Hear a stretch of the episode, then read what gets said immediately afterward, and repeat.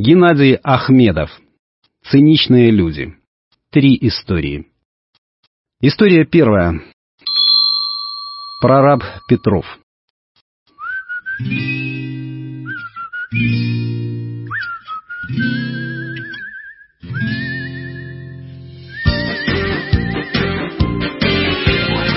Гастарбайтер Азим Абдулаев сидел за столом в строительном вагончике и, перебирая губами, как рыба на воздухе, пытался прочесть инструкцию по технике безопасности для подсобного рабочего.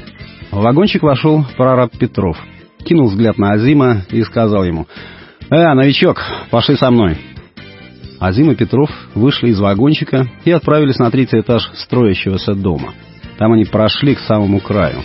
Стена в этом месте еще не была заложена кирпичом, а вместо кирпича стояла покосившаяся деревянная подпорка из прямоугольного бруса. Упиралась она в пол и потолок. Петров молча взял лежащий рядом лом, снизу поддел подпорку и потянул лом вверх. Тужась он сказал Азиму, «Вот кувалда лежит, бери и бей по ребру!» Азим не понял. Он стоял и таращился на Петрова. «Ты чё, глухой, что ли?» — крикнул Петров. «Как бей?» — непонимающе произнес Азим. «Твою мать!» — выругался Петров. «Бери кувалду и бей, мне же тяжело держать!» Азим неуверенно взял в руки кувалду и на всякий случай спросил у Петрова. «Ти дурак?»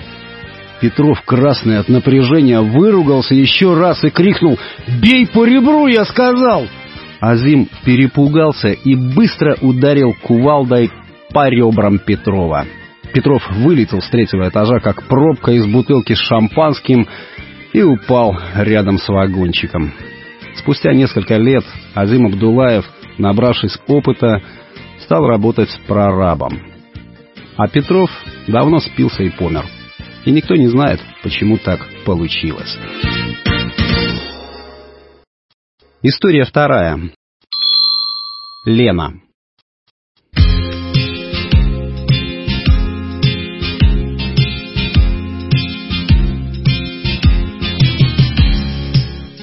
До того момента, как Лена встретила Колю, она не знала, зачем живет, растит троих детей, воспитывает временно периодически неработающего мужа. А теперь Коля дарит ей подарки, помогает материально, рассказывает интересные вещи. Ах, как же я была глупа, думала Лена, Коля — тот самый настоящий мужчина, ради которого стоит жить. Он сделает меня счастливой до конца жизни, выучит моих детей, обеспечит мою семью. Решено. Бросаю мужа и ухожу к Коле. Только когда мне Коля об этом лучше сообщить? История третья. Контроль.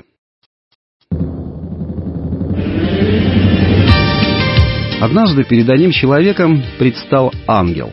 И этот человек спросил у него, «Ангел, у тебя есть много способностей, ты многое можешь. Я человек пожилой, и у меня молодая жена. Мог бы ты дать возможность контролировать ее, потому что я боюсь измены с ее стороны». «Ты хочешь контролировать свою жену?» — удивился ангел. «Хотя я тебя понимаю. А как ты хочешь ее контролировать?» Я хочу знать все. Где она ходит, с кем говорит, что говорит, что думает обо мне. Уверен ли ты, что тебе это нужно? Переспросил ангел. Да. Хорошо, сказал ангел. Я тебе помогу получить контроль над женой. Но прежде чем ты его получишь, ты должен дать мне ответ на следующий вопрос. Если ты хочешь контролировать жизнь своей жены, готов ли ты взять на себя ответственность за нее? Как это? Недоумевающе переспросил мужчина. Все, что случится с ней, все, что она сделает, будет отвечать перед Богом не только она сама, но и ты вместе с ней. «Минуточку», — возразил мужчина. «Она взрослый человек, она должна сама за себя отвечать. А если она продастся сатане?» «Ну ты же будешь ее контролировать.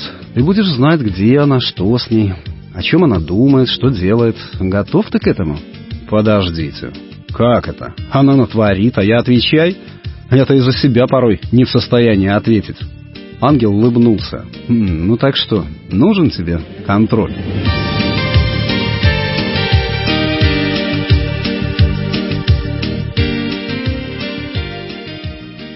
Текст читал Сергей Краснобород.